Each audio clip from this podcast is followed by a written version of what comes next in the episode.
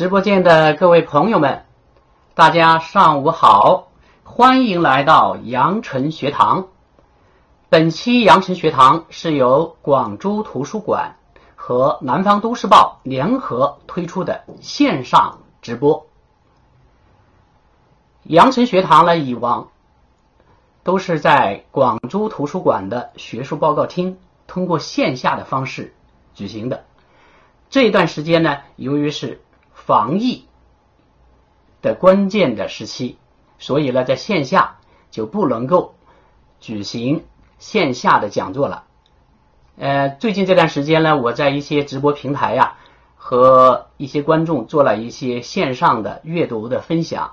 羊城学堂的老师看到效果还不错，于是呢，就提议我今天把这场讲座拿到线上来和大家交流。这场讲座呢，其实早在去年就已经预定好了，也是预定的今天二十九号的上午。呃，于是呢，就有了我们今天的这是网上的相逢。今天呢，我是在我们家的书房里面和大家进行交流，条件比较有限，没有专业的设备，但是呢，我会以专业的态度和专注的精神和大家来进行一场阅读的。愉快的分享。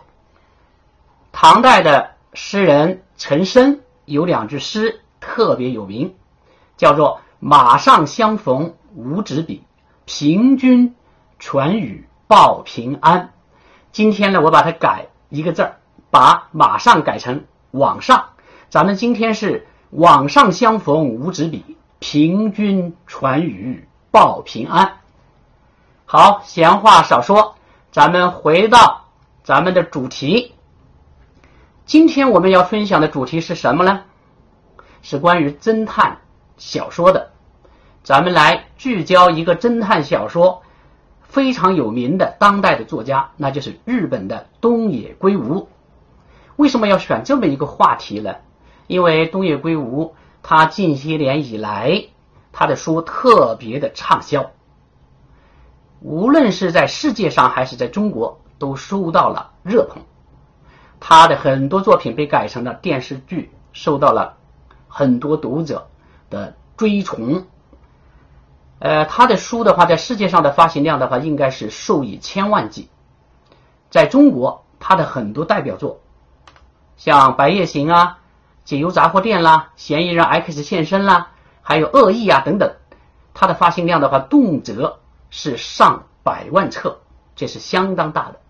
我这里跟大家聊一段我的亲身的一个一段经历吧。就是有一天我在我们大学的图书馆呢去借书，我去我去借别的书，发现有一位大学生他也在借书，他借的是东野圭吾的书。东野圭吾的什么书呢？《白夜行》。好，我家里也有这个《白夜行》，你看。我这本书也经过了，呃，我家里的人和一些朋友的阅读，现在还算是九成新。好，我当时看到的那个同学借的书，在图书馆借的书是一个什么样的模样呢？我来跟大家分享一下。我当时也出于好奇，就拍了一张照片，我们来看一下。OK，您现在看到的。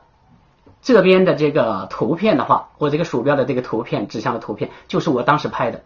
它的封面非常的破旧，而且看得出来磨损的很严重。这是一个什么特征？是一个经过了很多读者阅读之后留下的模样。举这个例子就说明什么问题呢？就说明东野圭吾的书在各大图书馆。包括我们的广州图书馆和全国各地的大学和公共图书馆，它的借阅量是非常高的。这也是我们要选择东野圭吾来作为今天聊天的话题的一个直接的原因。好了，那咱们下面呢就进入到咱们的 PPT 的这个模式。好了，咱们先来看一看这个。咱们的这个呃 PPT 啊，在这个这里呢，我先要介绍一下东野圭吾他的一些基本的这个情况。在讲这个之前呢，呃，来说一下东野圭吾吧。东野圭吾呢，他是一九五八年出生于日本的大阪，日本的大阪大学毕业的。他是学什么专业的呢？他是学电工专业的。哇，一提到学电工专业，我这里就想到了一个问题，什么问题呢？很多有名的作家是出身于理工科的，我相信大家也会有这个同感，是吧？呃，大家这个扳着指头来想一想，有哪样一些作家呢？咱们能够脱口而出的，鲁迅，学医学的，对吧？小说写的非常好，然后。最近咱们中国风头最盛的、如日中天的科幻小说家谁呀？对了，刘慈欣写《三体》的，获得雨果奖的，他也是量子关计量子关火电厂的计算机工程师，现在写小说写的非常棒。东野圭吾也是一样，以前是在一个企业里面做电工，后来写小说。出名了，而且成了最著名的畅销小说的这个作家。为什么这些学工科的能够写小说，尤其是写长篇小说呢？我想这里面有一个很重要的原因，尤其是写长篇小说，需要有逻辑架构的能力，它那个结构特别的复杂。如果要把这个小说的结构要把它搞得特别的精巧。要有一种严格的逻辑思维能力，才能够胜任。这也是很多作家、工科的作家来写长篇小说的一个优势。东野圭吾他是做电工的，电器的那些连接，还有电路的各种回路，对于他的小说的结构是有很好的影响的。当然，这并不是否定学其他学科的人、学文学的也可以成为作家。这里是说一个题外话。好，那么下面就回到我们今天要讲的主要的内容。我的主要的内容呢，分成了三个部分。第一个部分呢是历程解码，就是说东野圭吾这一位优秀的作家、侦探小说的作家之前，还经历了哪些优秀的推理小说家？他们。走过了哪些演变的历程？到东野的这个时候，东野处于一个什么样的坐标？在推理小说的历史上，他处于一个什么样的位置？第二部分结构解码，结构解码，结构解码说什么呢？刚才不是说了，推理小说尤其是长篇的，需要有严密的逻辑结构。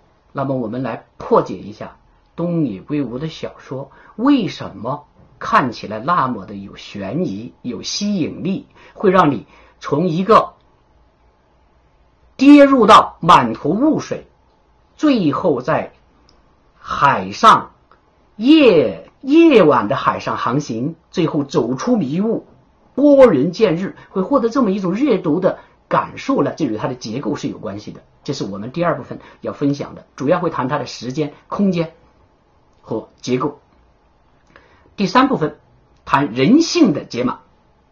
东野圭吾他的笔触特别能够触及到人的灵魂的深处，尤其是幽暗、复杂、隐微的那些人的细微的心理的活动，是，所以我们也把这一部分作为一个重点。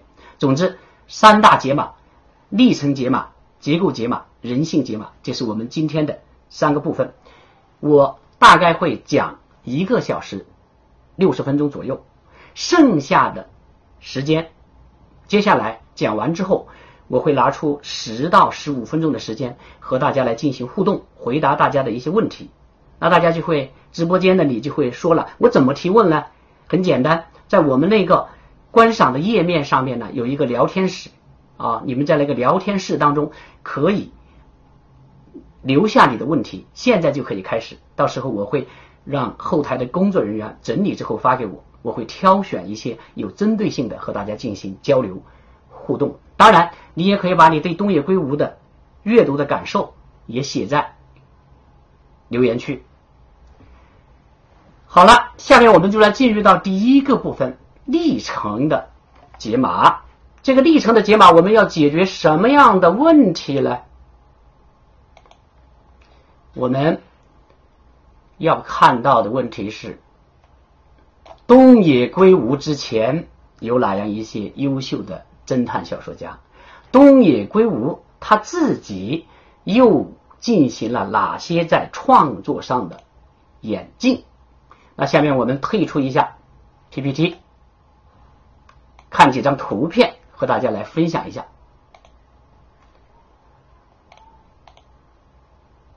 好，我们先来看一张图，大家先想一想，在你的阅读的历史上，你曾经对哪一些优秀的侦探小说家有深刻的印象？好，我这里来放几张图，大家来跟我一起来辨认一下，看都是谁。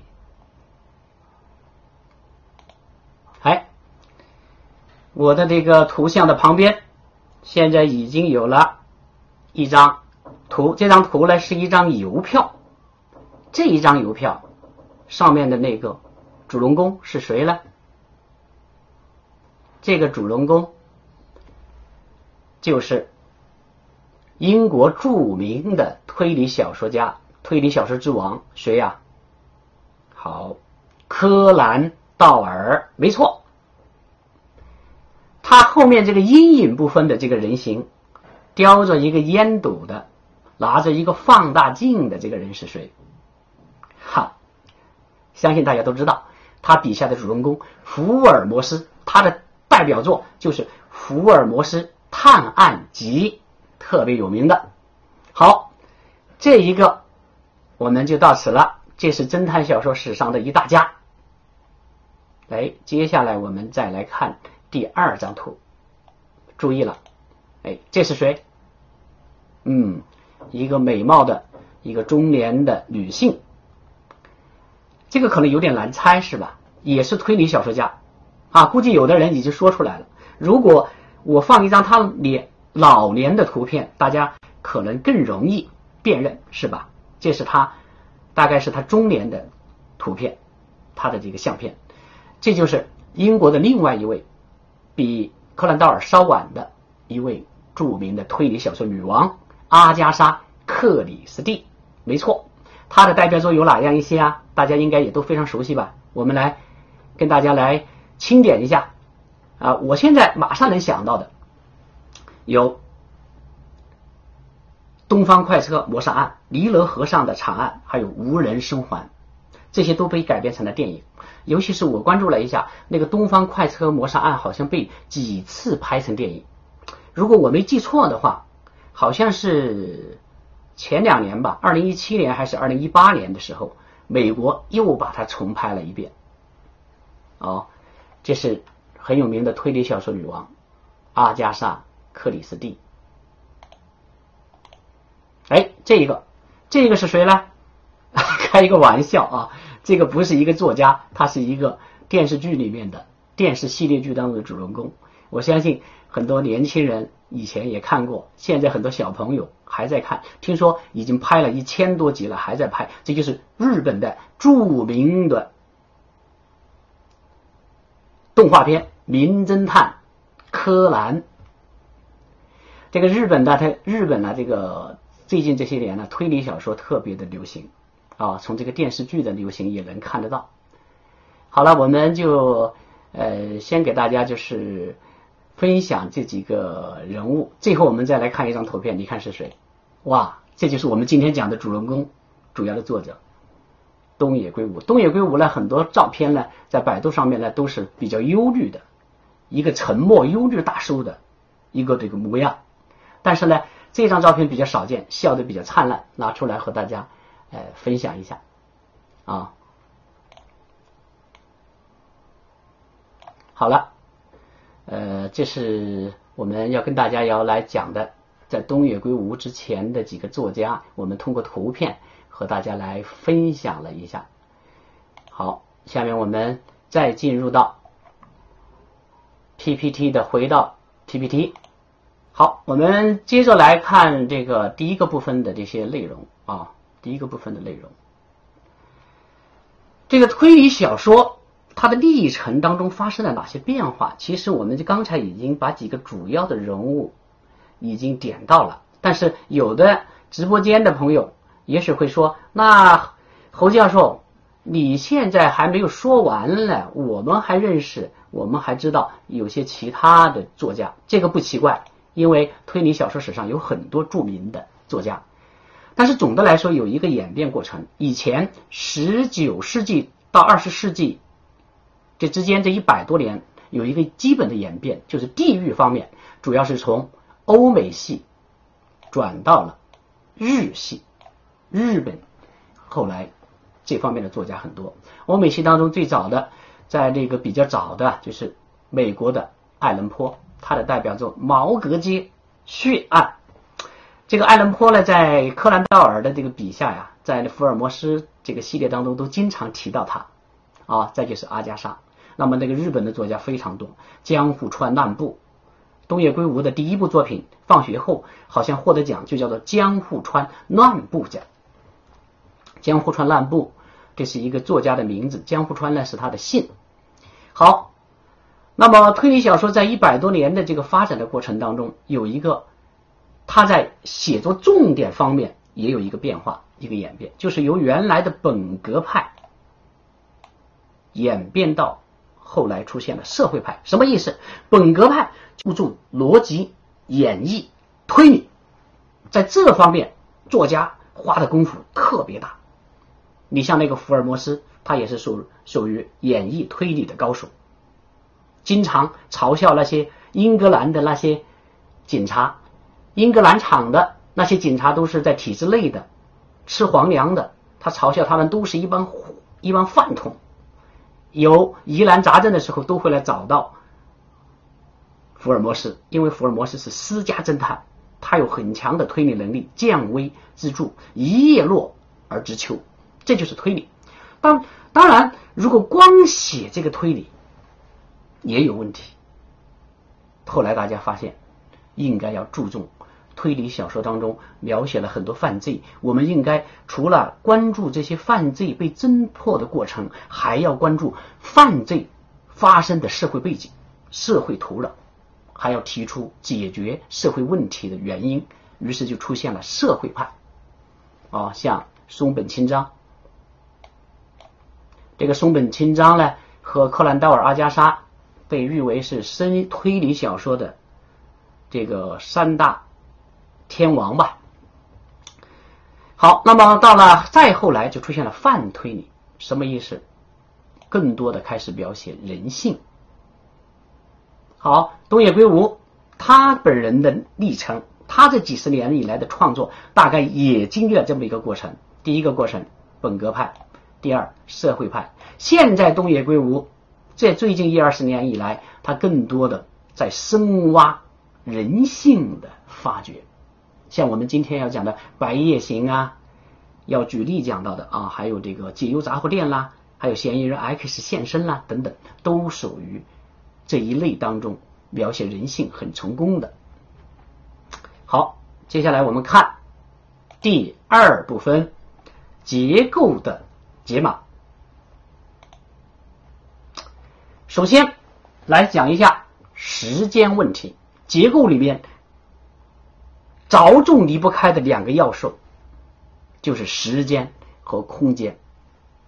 我们知道，一切小说、一切故事，包括电视剧、电影，哪怕你讲一个很小的故事，都是离不开时间和空间这两大要素的。这个不用多谈了。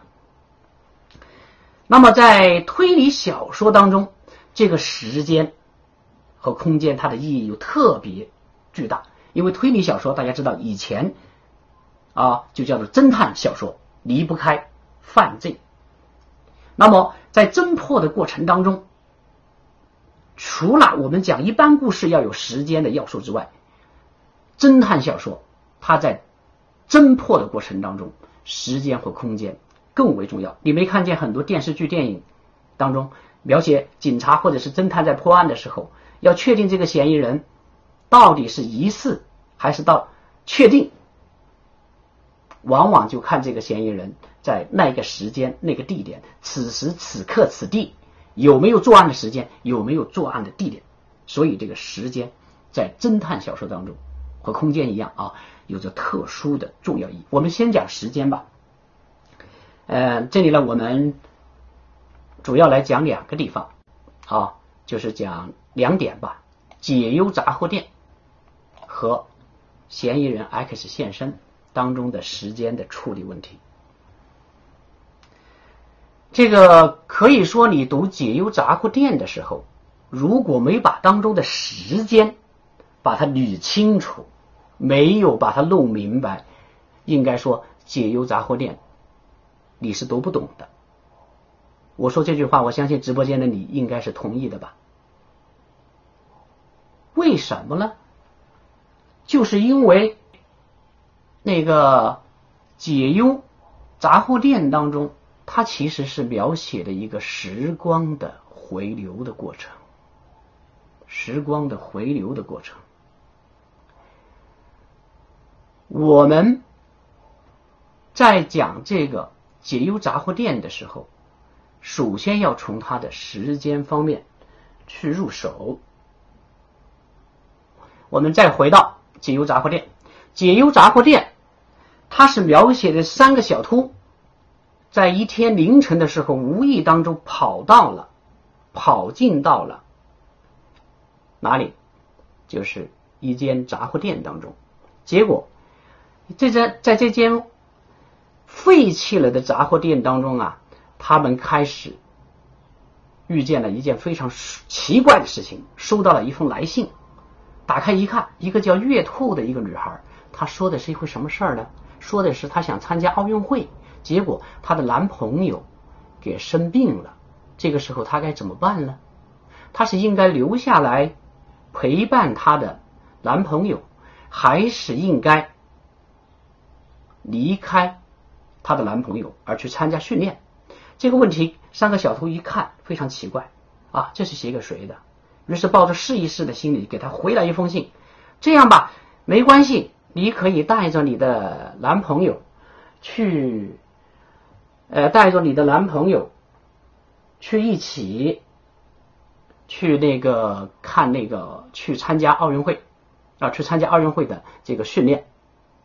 但是，他把这封信放在那个上面的这个牛奶盒当中以后啊，过了不到五分钟，又回来一封信，从门外扔进来一封信，他们又吓了一跳，哇，怎么又来信了？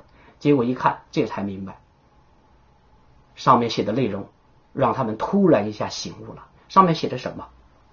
这个。女孩就说：“哇，您说的手机是什么东东？是什么东西？手机他们看不懂，那怎么办呢？”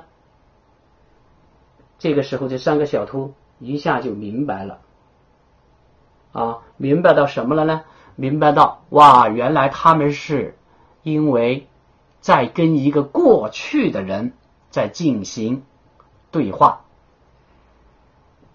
因为你看不懂啊，后来在交往的过程当中才明白，他们想要参加的是一场奥运会，一场什么奥运会呢？是一场在一九八零年即将在莫斯科举行的奥运会。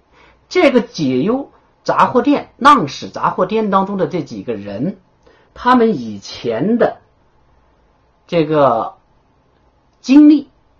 最终都交汇到这里，由这个杂货店后来牵出了五弹，包括浪矢先生本人，那就是六弹不同的人生，不同的人生经历，都最后都与谁有关呢？与浪矢先生有关。浪矢先生曾经在这个店子上给他店子里面曾经给他们咨询过青春的烦恼和生活当中的种种的问题。浪矢先生去世以后留下遗言，三十三年之后等。那一天，九月十三号，他的忌日的那一天的凌晨零点到六点之间，解忧杂货店复活，大家又可以来咨询他的问题啊。下面我们再来看他的第二部作品当中这个时间的处理。嫌疑人 X 现身当中，其实他那个主人公食神，他要帮静子小姐要脱罪。静子小姐由于她的过失，一不小心把她的一个前了前夫，也算是一个渣男，给失手给杀掉了。这个时候，刚好被他的邻居，一个长期的幽居在家的一个宅男，一个数学天才食神发现了。食神呢，因为长期暗恋镜子，所以愿意帮助他来脱罪。他脱罪的这个过程当中，主要玩的一个方法就是什么方法呢？就是时间的处理问题。时间的处理问题，怎么来进行脱罪呢？本来镜子他过失杀死他的前夫叫做富坚的时间是三月九号的晚上，对吧？那么食神先生想帮他食神想帮他脱罪，就把这个时间要把它改变。要引导，即引导警察，最后在侦探的过程当中，要通过时间和空间作案的时间和和地点，来排除对镜子的怀疑。于是，他就另外杀了一个流浪汉，在三月十号的时候杀了一个流浪汉，并且让这个流浪汉在这之前还到附近周具的旅馆里面去住了一下，留下了很多指纹啦、头屑啊、头发等生理特征。最后把这个流浪汉杀掉了，磨掉了他的手指上的指纹，破坏了他的面相，把他抛弃在了河中。警察在十一号，记住，十一号被警察发现这个尸体。好，警察最后推定的作案的这个人死的时间是什么时候呢？是三月十号。那么，浪矢啊，不是浪矢，那个食神，他用的各种方法引导警察怀疑。河里面的这个尸体就是福建，死于三月十号。当他们找到镜子来进行调查的时候，镜子在三月十号被安排被食神安排去看了电影，晚上而且去唱了卡拉 OK 和他的女儿，而且都有很多人看见。那么警察就在这个时候就排除了他作案的时间。其实真正的案发的时间是三月九号，明白没有？警察的侦探侦破过程陷入了迷局。当然，这个后来有一个更高的高手，就是汤川，他的学友开始有一些怀疑，这里面的案件当中有些问题，于是就开始了和食神的较量。这其实食神它主要是在时间上用了排除的方法，帮禁止。脱罪，这就是一个时间的推理。好，下面我们再来进入到时间的问题啊。呃，我们进入到下面一个环节吧。我看看啊，就是这个时间呢，呃，有的时候这个大家看东野圭吾的小说的时候，有一个很重大的特点，就是东野圭吾的小说呢，你看的时候那个时间非常模糊，他有的时候故意不明确的讲时间。你比如说《白夜行》当中，它总共十多章，前面一直都没有讲案发是什么时间，现在是什么时间，你是不是读的时候会有一头雾水？那么你怎样才能够还原他故事里面的案发和那些故事里面的主人公经历的事情是在哪一个时间点上呢？这里面有一个很重要的方式，就是你要通过历史上的时间来还原故事的时间。举一个例子，这里面举一个例子啊，就是在东野圭吾写的《白夜行》这个当中，他虽然没有讲那个案发的时间，就是同游那个那个当铺的老板亮师的父亲被杀了，大概是什么时间，他没讲。但是通过警察的聊天，大家会推出他的时间。两个警察说：“哎，这个月初。”刚好发生了第四次中东战争，油价恐怕就要发生了，就要发生上涨了。那么这个时候，这个时间你去查中东战争，以色列和阿拉伯之间的战争，就是在一九七三年的十月，第四次中东战争，这就等于是把它时间就定位了，你就知道这个案发的时间是一九七三年，这就要两边进行对照，大家才能够明白。好，再来看一下，再来看一下，里面有一个主人公叫高工程。高工程写一个细节，他回到家里打开电视的时候，发现电视新闻里面正在播日本的一个学生考察团在上海的时候发生了火车碰撞的事故，很多学生受伤死亡了。电视里面正在播中国跟日本的政府正在就这个事情协商解决的办法。好，他也没有讲时间。这个时候你就会看看，在百度里面去搜。他就是故意用这种历史的真现实生活当中的真实的时间，让你来知道当时小说里面的主人公是在什么时间点上。你一查，果然在一九八八年的时候，有日本的学生考察团在上海的近郊出现过这样的事故。举这两个例子，大家就明白了你怎么来还原他那些小说里面的时间。《白夜行》里面的很多时间，那个两个主要人物亮司跟雪穗，那个小说里面一会儿会写到什么呢？一会儿会写到案发的时候，一会儿又会写到案发之前，一会儿会写到雪穗的成年的时候他在做什么工作，一会儿又会回到他的学生时代，一会儿又回到现在，颠来倒去，这就是把时间给揉碎，不按照。时间的正常的次序来给你讲故事。如果他从开始、中间、最后到结束的话，那怎么能够让你看得明白呢？啊，那就一下就让你看明白了，对不对？就是让你不容易看懂，最后就形成这么一个经过。你可以把它，你要把它还原，还原成小学、中学、大学，再到毕业成人这样一个过程。就把它恢复过来了。